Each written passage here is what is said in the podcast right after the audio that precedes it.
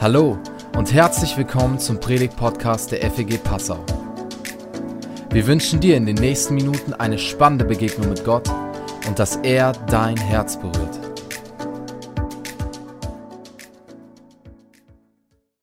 Guten Morgen. Ich habe ähm, ein ganz spannendes Thema ausgesucht. Was mir jetzt noch fehlt, ist der Klicker zum Folien weiterschalten.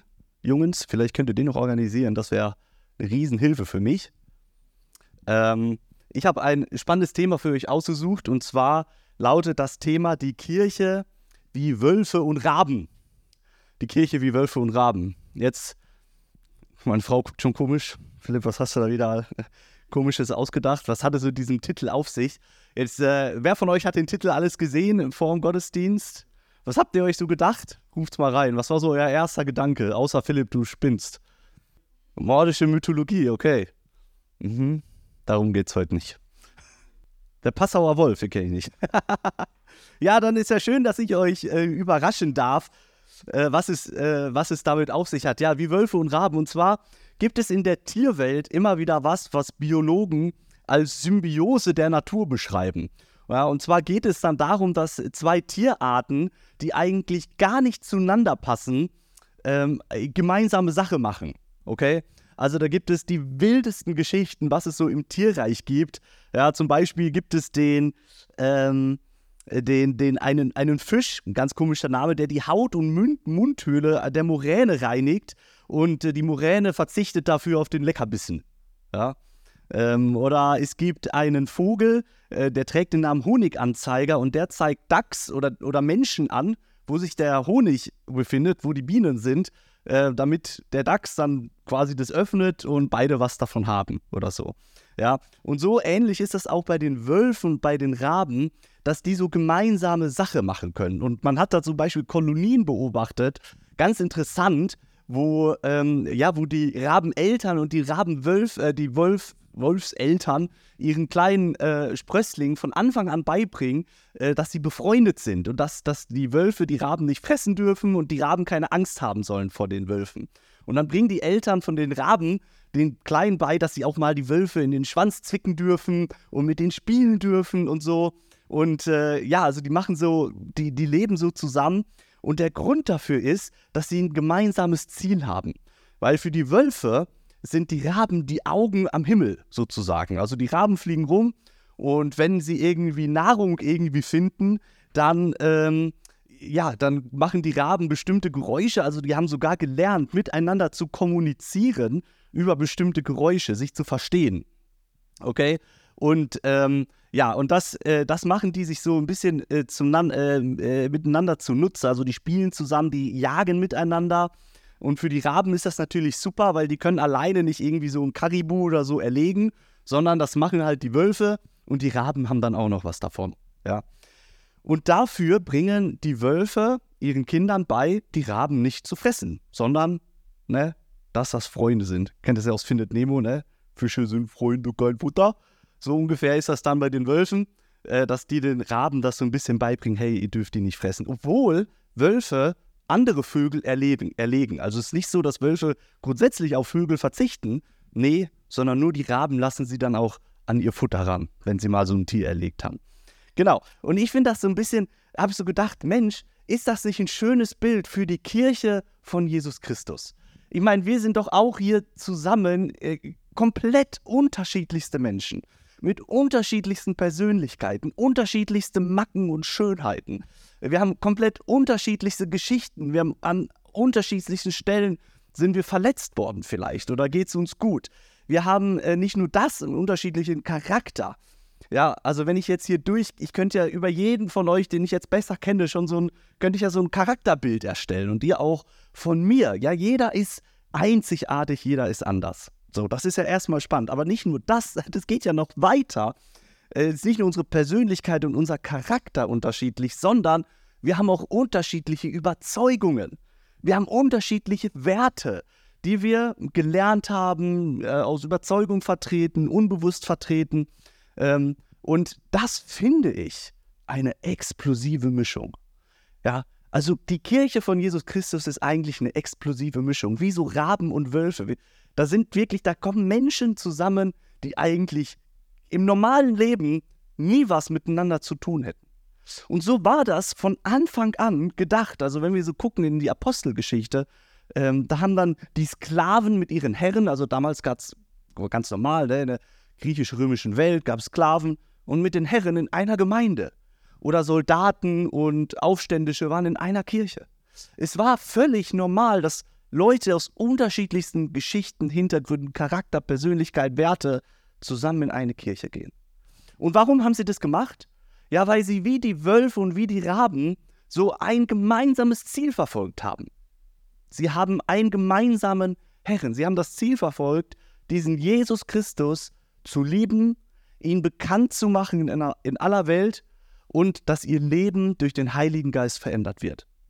Sie haben sich versammelt, die Mitte der Gemeinde um diesen Jesus, und das hat der Kirche durch alle Jahrhunderte die Kraft gegeben, zusammenzuhalten. Und wenn ich euch jetzt hier so angucke, na, dann sicher auch viele Raben und Wölfe und alles, was irgendwie noch da, dazugehört. Ähm, aber völlige Unterschiedlichkeit.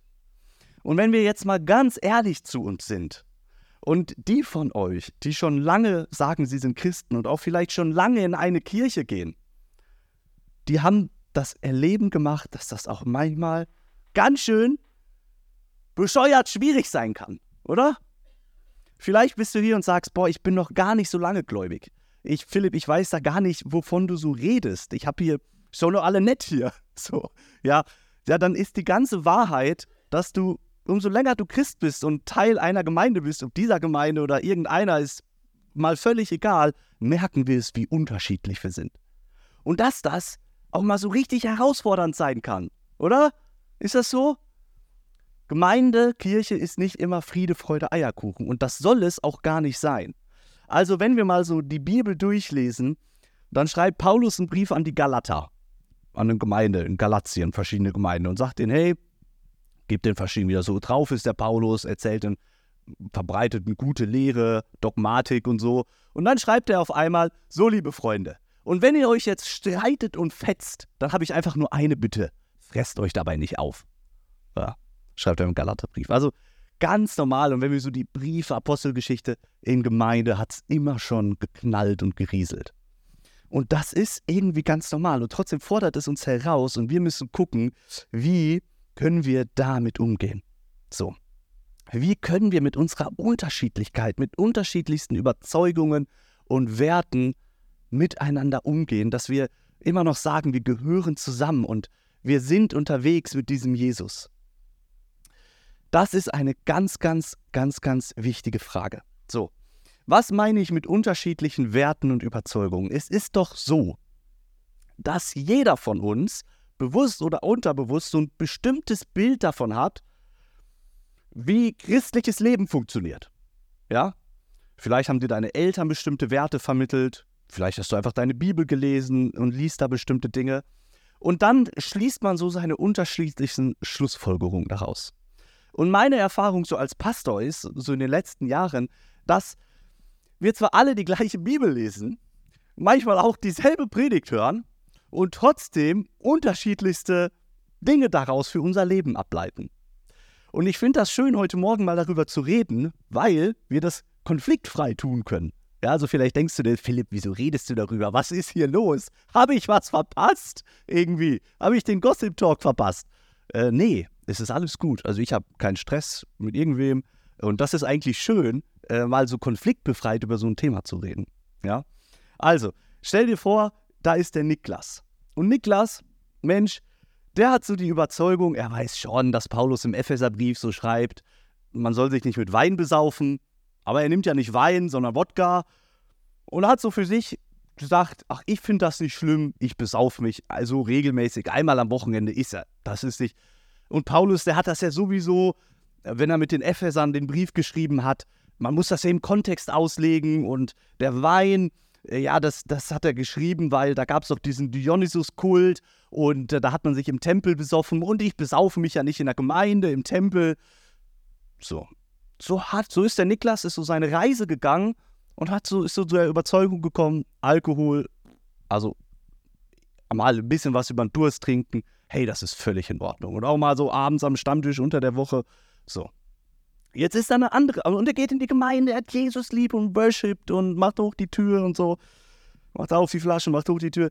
Alles, ähm, ja, er liebt, er lebt das so. Und er fühlt auch gar keinen Konflikt, dass das irgendwie nicht richtig sein könnte. So.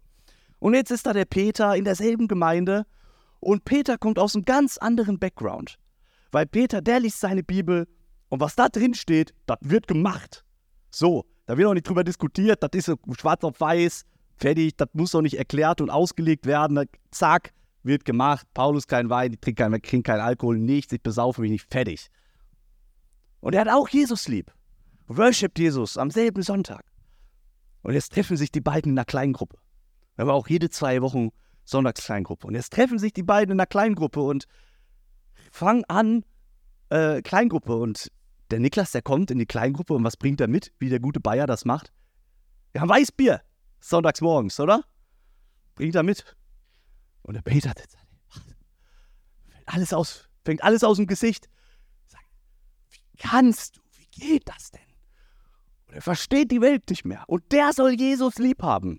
Bei dem muss, ich muss, der, denkt der Peter sich, ich, da muss was passieren. Ich muss, ich muss, der muss sich verändern. So. Das ist jetzt einfach irgendein Beispiel gewesen. Ich, ich meine wirklich niemanden von uns, gell? Das ist mir jetzt ganz wichtig. Ich, ich habe an keine Person hier irgendwie konkret gedacht. Aber meine Erfahrung ist, dass wir alle auf die eine oder andere Weise so einen Niklas oder so einen Peter in uns tragen.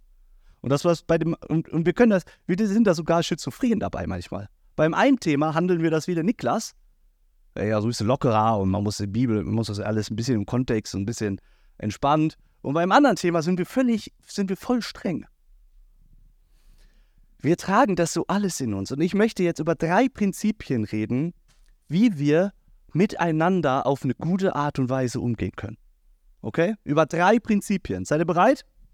Drei Prinzipien. Seid ihr bereit? Hallo? Ist hier nicht Kino. Ist nicht, ist nicht Kino hier. Ihr dürft reden, ohne dass euch jemand von den Popcorn abwirft. Ähm, ja, wie drei Prinzipien, wie wir eine Perspektive aufeinander einnehmen können und mit unserer Unterschiedlichkeit gut wahrnehmen können. Und das erste ist ähm, das Prinzip, wie Heiligung funktioniert. Wie Heiligung funktioniert. Heiligung, was bedeutet das? Ähm, Heiligung bedeutet, dass wir miteinander unterwegs sind, unsere Lebensreise. Und wenn du Christ bist und sagst, äh, ja, ich glaube an Jesus, und wenn du heute Morgen hier bist und nicht Christ bist, dann hör dir das alles mal an. Vielleicht denkst du hinterher, was für Schmarrn. So, aber dann weißt du jetzt mal so, ja, wie das, wie das so abläuft, wenn man so Christ ist. Also wenn man Christ ist, dann, sagt Paulus, verfolgt man so das Ziel, diesem Jesus Christus ähnlicher zu werden. In seinem Charakter, in seinen Angewohnheiten, in seiner Persönlichkeit, in seinen Überzeugungen. So. Und das haben Theologen, nennen das Heiligung. Heiligung. Und wir lesen da mal einen Bibelvers zu, aus dem Alten Testament, äh, äh, aus dem dritten Buch Mose. Da steht, denn ich bin der Herr, euer Gott, darum sollt ihr euch heiligen und sollt heilig sein. Denn ich bin der Herr, euer Gott, darum sollt ihr euch heiligen, denn ich bin heilig. Seid heilig, denn ich bin heilig. Wiederholt Petrus dann im Neuen Testament. Gott, heilig? Das kriegen wir irgendwie noch hin. Heilig, er ist fern von allem Bösen. Da ist nichts Ungerechtes in seinem Wesen. Er ist vollkommen gerecht. Er ist vollkommen rein. Er ist ne, wie die Sonne heiß, die alles Schlechte verbrennt. Und wir jetzt heilig sein. Boah. Ja, das haben Theologen, das ist irgendwie ein krasses Ziel, heilig sein. Und jetzt lesen wir im Neuen Testament, schreibt Paulus, ich ermahne euch nun, ihr Brüder, angesichts der Barmherzigkeit Gottes, dass ihr eure Leiber darbringt als ein lebendiges, heiliges, Gott wohlgefälliges Opfer, das sei euer vernünftiger Gottesdienst. Also Paulus greift das voll auf und sagt, ihr sollt sogar euren Körper Gott widmen. Das, sei, das, das ist vernünftig, das ist gut. So. Und die Frage ist jetzt, wie funktioniert das Ganze? Im Korintherbrief, also Paul schreibt, ihr sollt so werden. Ihr habt ein Ziel. Jesus ähnlicher werden. So, und dann im Korintherbrief schreibt er den Korinthern eine völlig abgedrehte Gemeinde. Gell? Also da gab es wirklich ähm, Stories, da, da würde, also da, da, würde wahrscheinlich auch jeder säkularer Mensch sagen, das ist irgendwie komisch, wenn Christen das machen. So die, die, die Mutter von, äh, seine eigene Mutter verführen und den Vater ausspannen und so. Also das war echt eine ganz komische Gemeinde. So, so. Und Paulus merkt das dann irgendwann und sagt so, Leute, so funktioniert das auch nicht. Ähm, und er schreibt ihnen dann trotzdem, und solche sind etliche von euch gewesen. Aber ihr seid abgewaschen. Ihr seid geheiligt. Ihr seid gerechtfertigt worden in dem Namen des Herrn Jesus und in dem Geist unseres Gottes. Also im Neuen Testament ist das eine totale Spannung, dass wir unterwegs sind, Jesus ähnlicher zu werden. Auf der anderen Seite sagt Paulus den Gründer, ihr seid es doch schon. Ist doch alles gut. Wo ist das Problem? Wie funktioniert das genau? Wie können wir eine gute Perspektive einnehmen? Also, wenn ein Mensch Jesus kennenlernt, dann ist oft meine Erfahrung, dass er diese Liebe erlebt, diese Annahme. Ja, und er ist vielleicht hier und auf einmal fängt er an und sagt, boah, ich orientiere mich jetzt an diesen Werten, die Jesus vorgelebt hat. Ich, ich, ich will das anwenden, ich will, dass, dass mein Charakter sich verändert. Ich will, ich will leben, ich möchte großzügig sein und, und barmherzig sein und, und so. Und dann fängt er an und, und, und sein Charakter verändert sich wirklich. Man hat wirklich, und das habe ich oft erlebt bei Menschen, die Jesus kennenlernt, da denkst du, die erkennst du von einer Woche auf die andere nicht wieder. Auf einmal sind, werden aus undankbaren Menschen super, super dankbare Menschen zum Beispiel. Ja, und dann geht das Leben aber so weiter. Und ich weiß nicht, wie so deine Geschichte aussah. Bei mir ist so dieser Prozess, verändert zu werden von Jesus, eher so ein, eher so ein, so ein Auf und Ab. Das funktioniert manchmal richtig gut. Und dann habe ich wieder Phasen in meinem Leben gehabt als Jugendlicher. Also ich habe ich hab mich vielleicht hier so taufen lassen und da hatte ich eine Phase, da wollte ich wieder eher so weniger damit zu tun haben. Habe gedacht, oh Mann, also gewisse Bereiche okay, andere Bereiche meines Lebens, da wollte ich eher machen, was ich wollte. Und dann ging das so Stück für Stück. Dann habe ich wieder eine Sache verstanden, eine andere Sache wieder nicht. Oder bin einfach schwach geworden in irgendeiner Angewohnheit. Und so ist das Leben mit Jesus irgendwie so ein Veränderungsprozess, der sich eher so in so einem Auf und Ab gestaltet. Und heilig sein ist aber hier. Und sterben tue ich vielleicht hier. Und das ist es, was wir unter Heiligung verstehen. Was will ich damit sagen? Dieses Leben mit Jesus ist ein Prozess. Und vielleicht gibt es so die Meister unter euch. Bei denen läuft das so ab. So, so linear. So, ja, das ist auch manchmal Typsache. Ne? So, das sind eher so die gewissenhaften, stetigen Menschen oder sowas. Das vielleicht eher so die explodierenden Initiativen, wie auch immer. Aber ich glaube, das ist eher so eine Illusion. Ich, ich wollte nur die Profis unter euch auch nochmal ansprechen. So, ja. Äh, aber bei den meisten erleben wir das doch so auf, sei es unser Charakter, sei es die Beziehung mit Jesus, unser Gebetsleben, wie auch immer, ist es irgendwie manchmal mehr ein Kampf. Dieser Kampf. Und jetzt ist aber die Frage, was passiert eigentlich, wenn ich hier sterbe? Oder wenn ich hier sterbe? Bin ich dann auch gerettet? Bin ich dann immer noch Christ? Und die Antwort ist, ja, auf jeden Fall. Ja, hundertprozentig. Jesus hat dich genau hier gerettet und hier dir ein neues Leben geschenkt. Und das ist das Entscheidende. Das ist das, worauf es ankommt. Und wisst ihr, was richtig hart ist? dass ich glaube sogar, wenn es so verläuft und du hier stirbst, dass Jesus sich trotzdem rettet. Weil er gnädig ist, weil das das Evangelium ist, dass er dich so annimmt und liebt, wie du bist und manchmal das Leben ganz schön krumm verläuft. Aber ich glaube, der Normalfall, und das ist auch das so ein bisschen, wovon Paulus ausgeht, dass der Normalfall ist, dass der Heilige Geist uns verändert. Und Paulus benutzt dafür einen ganz, ganz wichtigen Begriff. Aber ich habe ja gesagt, es geht ein bisschen die, um die Perspektive auf das Leben des anderen. Er schreibt von Früchten. Im Galaterbrief 5, Vers 22 schreibt Paulus, die Frucht des Heiligen Geistes ist Liebe, Freundlichkeit, Geduld, Barmherzigkeit, Selbstbeherrschung. Also all so Sachen, die wir eigentlich möchten, oder? Nicht nur von unserem Ehepartner, auch von uns selber. Wünschen wir das? Und jetzt ist ja die Frage, wie entstehen Früchte? Wer von euch Bäume im Garten? Apfelbaum, oder sowas, so ein paar. Aber man muss das nicht haben. Wie entstehen, Frucht, wie entstehen Früchte im eigenen Leben? Entstehen die, indem man sich neben, die, neben diesen Johannisbeerstrauch stellt und ihn anschreit. Ich sage, hey, bring jetzt Frucht hervor. Du blöde Sau. Ich habe Hunger. Ich habe Durst. Wie entstehen Früchte? Früchte entstehen, indem wir uns behutsam um diese Pflanzen kümmern. Indem wir sie gießen, indem wir sie mit Nahrung versorgen. Gerade vor allen Dingen, wenn sie noch ganz jung sind und ganz klein und zerbrechlich sind. Aber dann gibt es auch Phasen, wenn so ein Johannisbeerstrauch schon älter ist und da ist einfach dieser eine Ast, der nie Früchte hervorbringt. Was machen wir dann mit dem? Wir schneiden den ab. Und das passiert auch im Leben. Das passiert auch im Leben. Aber ich muss sagen, ich war viele, viele, viele Jahr, Jahre lang Christ, bevor ich mal, bevor mal Gott bei manchen Sachen bei mir im Leben den Riegel vorgeschoben hat und mal was abgeschnitten hat. Und das hat dann auch ein Jahr lang so richtig wehgetan. So richtig geschmerzt, dieser Veränderungsprozess. Aber es war nicht hier unten und es war eingebettet in einem, in einem Rahmen voller Annahme und Liebe. So. Warum sage ich das? Wenn wir das Leben von anderen Menschen betrachten, wenn wir zurückzukommen, wir sind Wölfe und Raben zusammen in einer Gemeinschaft, völlig unterschiedlich, und wenn wir das Leben von anderen Menschen betrachten und so das im Hintergrund hat, mich macht es barmherzig. Mich macht es auch geduldig. Und ich weiß, wenn der Heilige Geist am Werk ist im Leben von Menschen, da findet ein Prozess statt, auf jeden Fall. Aber dieser Prozess ist eben nicht nur so, sondern er kann eben auch so sein. Und ich glaube, gerade für uns Eltern ist das eine ganz, ganz wichtige Botschaft, weil ich sage euch, da war ich vielleicht 16 oder so.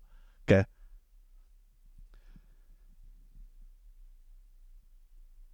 Also man kann Wachstum, Veränderung in Menschen nicht erzwingen. Aber sie wird uns geschenkt von Gott und dem Heiligen Geist. Und es ist ein Prozess. Ich habe gesagt, drei Prinzipien. Zweites Prinzip, zweites Prinzip vom Splitter und Balken. Jesus sagt an einer Stelle mal, verurteilt niemanden, damit auch ihr nicht verurteilt werdet. Denn so wie ihr über andere urteilt, werdet ihr selbst beurteilt werden. Und mit dem Maß, das ihr bei anderen anlegt, werdet ihr selbst gemessen werden. Wie kommt es, dass du den Splitter im Auge deines Bruders siehst, aber den Balken in deinem eigenen Auge nicht bemerkst?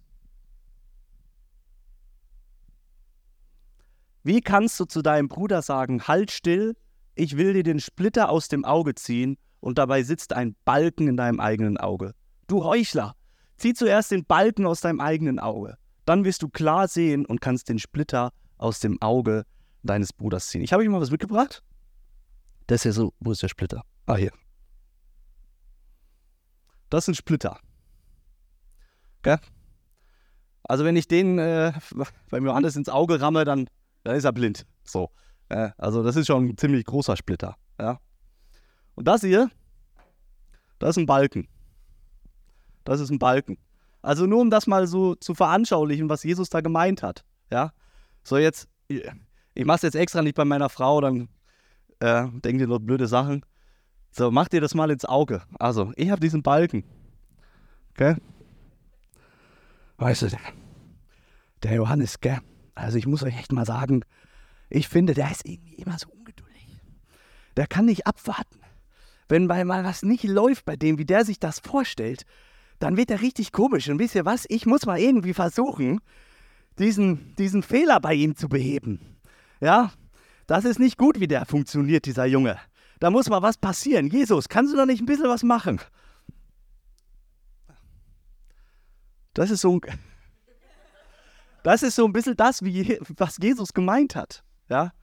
Du hast einen Balke vor dem eigenen Auge, siehst deine eigenen Schwächen nicht und jetzt gehst du hin, aber das, was natürlich auffällt, ist das. Kann, kannst, ist okay. wir sind fertig mit der Operation. Ja. Äh, aber das, wie du selber tickst, das, das fällt dir irgendwie nicht auf. Wen hat Jesus damit gemeint? Er sagt es in der Bergpredigt. Der Kontext ist natürlich gerichtet an die Pharisäer. Wer waren die Pharisäer? Die Pharisäer waren zur Zeit Jesu eine ganz, ganz religiöse Gruppe. Also Menschen, denen es wirklich darum ging, die hatten so das Bild, wenn sich alle perfekt verhalten und die christlichen Regeln einhalten, dann kommt der Messias schnell wieder. Okay?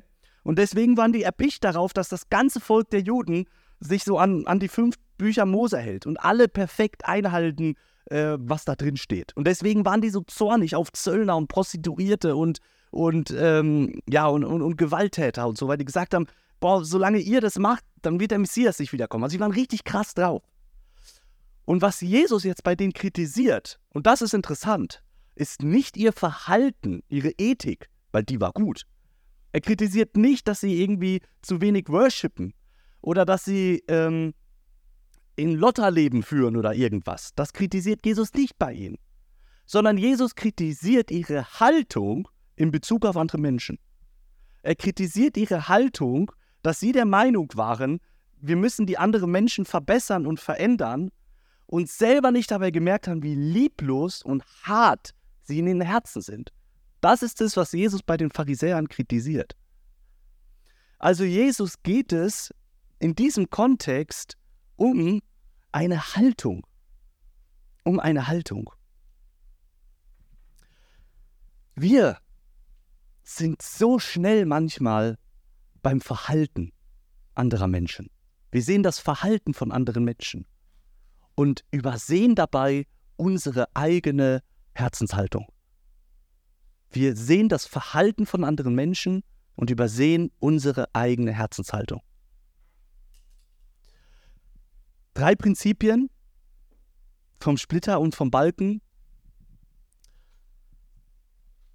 Wenn du, wenn wir miteinander unterwegs sind und wir sehen uns in unserer Unperfektheit und du siehst das Verhalten von anderen und denkst dir, Mensch, das passt doch so gar nicht zur Bibel dann ist das immer ein eigenen Test an dein Herz.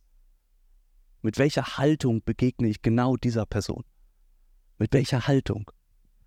Jesus hat es geschafft, das Leben von Menschen zu verändern, indem sie bei ihm gespürt haben, dass, es ein, dass er ihnen begegnet ist mit völliger Wärme, Liebe und Annahme und Wertschätzung. Und das, damit hat er einen lockeren Boden geschaffen, wo er so eine zarte Pflanze einpflanzen konnte. Eine Atmosphäre geschaffen, einen Raum geschaffen, in dem Menschen sich entwickeln und wachsen konnten. Und mein Traum von Gemeinde ist, dass Gemeinde genau so ein Raum ist, so ein Schutzraum ist. So ein Raum ist, in dem wir eingepflanzt werden in so einem Boden der Annahme, der Wertschätzung, der Liebe und uns da entwickeln können. Die Haltung ist entscheidend. Drei Prinzipien. Das dritte Prinzip, das Götzenopferfleisch. Das Götzenopferfleisch. Was hat es damit auf sich? Lass uns mal einen Text lesen. Kontext ist der, Kontext ist der, ähm, wieder Korintherbrief. Und äh, jetzt war es so, damals Griechenland, es gab verschiedene Götterkulte und ähm, dass, dass diesen Göttern äh, Tiere geopfert wurden. Ja? Und jetzt gab es die Angewohnheit, dass das Fleisch von diesen Tieren dann zum einen von den Priestern gegessen wurde, teilweise aber auch verkauft wurde auf Märkten. Ja? Und jetzt müsst ihr euch vorstellen, da ist jetzt so eine Gemeinde in Korinth. Viele Menschen lernen Jesus kennen und früher haben sie das halt gemacht. Sie haben eben dieses Götzenopferfleisch gegessen. Und jetzt gab es die einen, die gesagt haben, boah, wenn ich Jesus, ich habe Jesus kennengelernt, seine Liebe und und jetzt muss ich alles, was mein altes Leben komplett hinter mir lassen. Und dann haben sie angefangen zu sagen auch, also dieses Götzenopfer, ich werde dieses Fleisch nicht mehr essen, weil das ist, das ist doch spirituell, ist das doch verseucht. Ich kann doch dieses Götzenopferfleisch nicht mehr essen, oder? So, und jetzt gab es andere Christen, die gesagt haben, hey, das ist doch nur Fleisch. Das verunreinigt mich doch geistlich nicht, auch wenn das da irgendeinem irgendeinem Götzen geopfert wurde, ist doch völlig egal, ob ich dieses Fleisch esse oder nicht. Okay, das waren so die beiden Seiten, die es da gibt. Wölfe und Raben, oder? Unterschiedliche Überzeugungen, unterschiedliche Einstellungen, wie das Leben zu verlaufen hat. Die einen dürfen Götzenopferfleisch essen, die anderen verbieten sich. Wölfe und Raben. Und jetzt lass uns mal gucken, was Paulus denn schreibt, okay? Paulus schreibt, nun zu einem anderen Punkt, den ihr angesprochen habt. Darf man Fleisch essen? ist auch eine Frage okay, bei unserer Gesellschaft, dass den Götzen geopfert wurde. Wir alle wissen doch in dieser Sache Bescheid. Und das, das ist jetzt Paulus. Paulus de la Creme de la Creme. Sagt ihr, wir alle wissen doch Bescheid. Und damit habt ihr sicher recht. Aber bloßes Wissen macht überheblich. Was uns wirklich verbrannt bringt, ist die Liebe. Es ist so cool, oder? Wie er damit einsteigt. Er sagt, also wenn du denkst, du hast es begriffen, wenn du denkst, das funktioniert hier nur über Intellekt und äh, der andere muss es nur Bescheid wissen, wie er leben soll und dann funktioniert es, dann hast du gar nichts begriffen. Das sagt Paulus. Was wichtig ist, ist die Liebe. Und dann sagt er später, doch, ihr müsst darauf achten, also und dann, äh, dann beschreibt er die Situation, die ich euch eben beschrieben habe. Die einen haben kein Problem, Götzenopferfleisch zu essen, die anderen haben einen Gewissenskonflikt. Und jetzt schreibt Paulus, doch, ihr müsst darauf achten, dass die Freiheit, die ihr für euch in Anspruch nehmt, also ihr spricht jetzt die Gruppe an, die sagt, es ist voll okay, Götzenopferfleisch zu essen, verunreinigt mich nicht geistlich. Er sagt, ihr nehmt für euch diese Freiheit in Anspruch. Okay.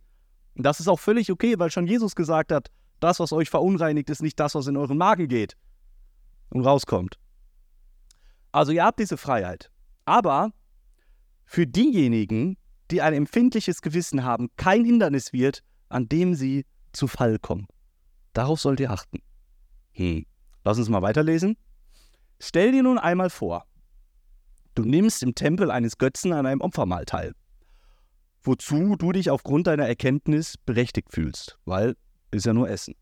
Und jemand mit einem empfindlichen Gewissen sieht dich dort. Wird er da etwa im Glauben gefestigt? Wird er nicht vielmehr dazu verleitet, gegen seine Überzeugung zu handeln und ebenfalls Götzenopferfleisch zu essen? Deine Erkenntnis wird also dem, der ein empfindliches Gewissen hat, zum Verhängnis, deinem Bruder, für den Christus gestorben ist. Lass mal weiterlesen. Ja, ihr versündigt euch nicht nur an euren Geschwistern, wenn ihr so rücksichtslos mit ihrem empfindlichen Gewissen umgeht, ihr versündigt euch letztlich an Christus selbst. Um diesen Punkt zusammenzufassen, mein Bruder und meine Schwester dürfen wegen dem, was ich esse, nicht in Sünde geraten. Lieber will ich mein Leben lang auf Fleisch verzichten, als dass eines von meinen Geschwistern durch mich zu einer Sünde verführt wird. Das ist so krass, was Paulus schreibt. Und ich glaube, in unseren Ohren, die wir groß werden, in einer Gesellschaft, die individualistisch eigentlich sein könnte, da ringelt bei uns alles. Wir wollen uns nichts von irgendwem verbieten lassen. Wir wollen, wir sagen doch, ey, das ist meine Freiheit, dieses oder jenes zu tun. Und gesellschaftlich, ja, ist es auch so. Und Paulus sagt aber, in einer Gemeinde zählt ein anderer Wert. Und zwar der Wert der Rücksichtsnahme. Warum?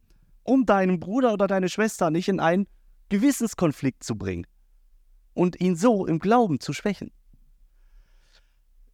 Die Leonie und ich, wir haben eine Freundin, äh, Bekannte von uns ähm, und sie ist zum Glauben gekommen als junge Erwachsene ähm, und ihr Vater war Alkoholiker. So. Ähm, könnt ihr euch vielleicht vorstellen, vielleicht hast du auch selber erlebt, zu Hause die Hölle los und Alkohol war wirklich ganz, ganz schlimm für sie. Und jetzt hat sie Christen kennengelernt. Und diese Christen, und es sind eine Kleingruppe gekommen. Und diese Christen haben was getan, ohne dass sie es wusste, die haben angefangen, auf Alkohol zu verzichten in der Kleingruppe. Die haben angefangen, auf Alkohol zu verzichten. Die haben kein Alkohol mehr getrunken, damit sie dabei sein konnte. Weil für sie war es das Natürlichste der Welt, dass Christen kein Alkohol trinken. Weil sie erlebt hat, wie schlimm und zerstörerisch Alkoholsucht sein kann. Und dann irgendwann ist sie in die Gemeinde gekommen und hat gemerkt, dass es Christen gibt, die Alkohol trinken. Und das war natürlich erstmal ein richtiger Schock für sie. Und das musste sie auch erstmal verarbeiten und merken, ah, man kann Alkohol trinken, ohne jemanden zu schaden und man kann das genießen. Äh, man muss sich nicht besaufen, um, äh, um sich an Alkohol zu erfreuen und so weiter. Aber das war ein Prozess für sie. Erinnert euch mal an diese Pflanze, an diese zarte Pflanze. Der, die Kleingruppe hat einen Rahmen ermöglicht, in der ihr Glaube Wurzeln schlagen konnte. Und für die Kleingruppe hat das bedeutet, komplett Rücksicht zu nehmen auf sie. Und dann irgendwann war sie stärker im Glauben und konnte sich damit auseinandersetzen. Oh, es gibt auch andere, die, anders, die das anders sehen und anders leben. Und das ist, und Jesus hat auch Feten gefeiert und, und Wasser zu weinen und so weiter. Das ist dann aber erstmal eine Erkenntnis, die wächst. Aber für die Christen, für die Gemeinde hat das erstmal bedeutet völlige Rücksichtsnahme. Drei Wege, wie wir miteinander umgehen können, wie wir Rücksicht nehmen können aufeinander. Das erste, habt die Perspektive, dass Gott das Leben von Menschen verändert und das kann manchmal richtig holprig sein, wie es bei dir wahrscheinlich auch war. Und in diesem Prozess brauchen wir Geduld und Gnade. Balken, die Haltung ist entscheidend. Die Haltung, mit der du ins Gespräch gehst mit Menschen, die Haltung, der du gegenüber Gemeindemitgliedern einnimmst, gegenüber Menschen in deiner Kleingruppe, die Haltung ist entscheidend. Was für eine Herzenshaltung hast du? Und das zweite, das Götzenopferfleisch. Verzichten und zurückstecken fordert Paulus immer von den geistlich reiferen Menschen. Immer von den geistlich reiferen Menschen. Was ich sagen möchte ist, man kann ethische Linien haben. Man kann Überzeugungen haben, die wir natürlicherweise alle haben aber die sollen hoffentlich gut begründet sein. Und man kann trotzdem voller Barmherzigkeit, Wärme, Liebe, freundlich, Freundlichkeit und Mitgefühl miteinander umgehen. Ein Blick auf den Nächsten, der geprägt ist von Liebe und Annahme. Ganz egal, wie der andere, was der andere tut oder, oder eben nicht tut. Das ist die Haltung, die unser Miteinander bestimmen darf. Und das ist auch die einzige Haltung, die einen Menschen wirklich verändert, oder? Es ist doch so, und so habe ich das oft erlebt. Es gab Zeiten in meinem Leben, wenn da jemand zu mir gekommen wäre und mich konfrontiert hätte mit falschem Verhalten, einfach quasi so, ey, hast du mal gemerkt, so und so, mach das doch mal anders. Aus einer falschen Haltung heraus mich verändern zu wollen. Womit hat er sich angelegt? Ja, mit meinem Stolz. Ist ja völlig klar. Den haben wir doch alle. Es ging einfach gegen eine Mauer des Stolzes in meinem Leben gerannt, weil wir alle so stolz sein können. Und diese Mauer des Stolzes, die kann nur eingerissen werden durch Freundlichkeit, durch Gespräch, durch viel, viel Zeit, durch Verständnis für den anderen, weil wir alle so krasse Geschichten haben, oder? Wir haben auch alle, wir haben doch alle so krasse Geschichten. Und wir sehen manchmal nur die äußere Höhle, das, wo ein Mensch jetzt steht und haben gar nicht vor Augen, wir wissen es oft gar nicht, was den Menschen was bei dem Menschen dazu geführt hat, dass er jetzt ist, so wie er ist.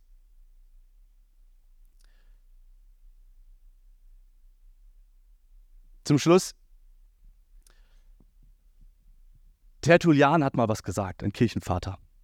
Tertullian, der Kirchenvater, hat mal gesagt, so wie Jesus zwischen zwei Verbrechern gekreuzigt wurde, wird das Evangelium auf ewig zwischen zwei Irrtümern gekreuzigt. Tertullian hat gesagt. Was sind diese Irrtümer? So wie Jesus zwischen zwei Verbrechern, so kreuzigen wir das Evangelium von Jesus zwischen zwei Irrtümern. Und das, der eine Irrtum ist, dass Menschen Christentum sehen als etwas Gesetzlicher, als etwas Gesetzliches, als etwas Religiöses. Und diese Menschen haben immer den Eindruck, ich muss durch mein Verhalten mir Gottes Liebe verdienen. Ich muss, ich muss erst Christ werden, um gerettet zu werden. Ich muss irgendwie diese Religion ausüben, damit ich dazugehöre. Das ist der eine Irrtum. Der andere Irrtum sind Leute, die in einem ganz krassen Relativismus, in einer Religionslosigkeit leben. Sagt, es kommt nicht drauf an, wie du lebst. Das, was zählt, ist nur Gottes Annahme, ist es nur Gottes Gnade, bums aus. So. Aber das Evangelium ist etwas ganz anderes. Das Evangelium ist nicht etwas, was da irgendwie in der Mitte ist und wo wir irgendwie den Ausgleich behalten müssen und irgendwie nicht von einer Seite vom Pferd fallen dürfen. Sondern das Evangelium ist etwas ganz anderes. Es steht nämlich nicht dazwischen, es, es ist außen vor.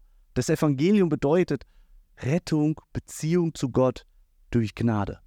Dass wir entfernt waren von Gott, der uns gemacht hat und der an Weihnachten auf diese Erde gekommen ist, weil er interessiert ist an Beziehungen zu Menschen weil er sie retten wollte, weil er sie rausholen wollte aus ihrem Egoismus, aus ihrem Drehen um sich selber. Und alles, was wir tun müssen, ist an diesen Jesus zu glauben und seine Liebe und seine Barmherzigkeit zu ergreifen und in diesen Veränderungsprozess mit ihm einzusteigen. Das ist das Evangelium. Lass es uns nicht kreuzigen zwischen diesen beiden Polen. Und wir kreuzigen es, wenn wir Dinge, Dinge denken wie, man muss doch mal was sagen. es kann doch nicht sein, dass der so lebt und ich so. Und dann wir fangen ständig an, das Evangelium zu kreuzigen. Wir können es nur im Glauben ergreifen. Glaube Stell dir vor, zwei Menschen steigen in ein Flugzeug. Okay? Und der eine hat völlig Angst, was mit diesem Flugzeug passiert. Und er vertraut der Crew nicht. Er vertraut der Maschine nicht. Und den ganzen Flug über die zehn Stunden in die Vereinigten Staaten hat er Angst, dass dieses Flugzeug abstürzt. Und da ist die zweite Person, die steigt in das Flugzeug und ist zuversichtlich, dass sie heile ankommen wird. Beide Personen kommen heile an. Was hat sie gerettet? Ihr starker Glaube oder das Flugzeug? Es kommt nicht auf unseren starken Glauben an. Es kommt die Frage, die Frage ist, an wen wir glauben. Das, was dich rettet, ist nicht der starke Glaube, sondern der Glaube an den starken Retter. Lass uns beten. Jesus, ich danke dir, dass du dieser starke Retter bist, der es uns ermöglicht, Gemeinde zu sein, sich zu konzentrieren auf diese Mitte, der uns zusammenhält, obwohl wir so Wölfe und Raben sind und unterschiedlicher nicht sein können. Und ich bete um Haltung. Ich bete um Haltung in meinem Leben. Jesus, ich bete, dass ich da von dir lernen darf, Menschen so anzuschauen, wie du sie angeschaut hast. Jesus, ich bete, dass du uns da immer wieder überführst und dass wir so miteinander unterwegs sein können und diese Kraft des Heiligen Geistes, diese Veränderungskraft erleben können. Danke, dass wir in dich glauben können und dass es nicht auf meinen starken Glauben ankommt, sondern auf diesen starken Retter.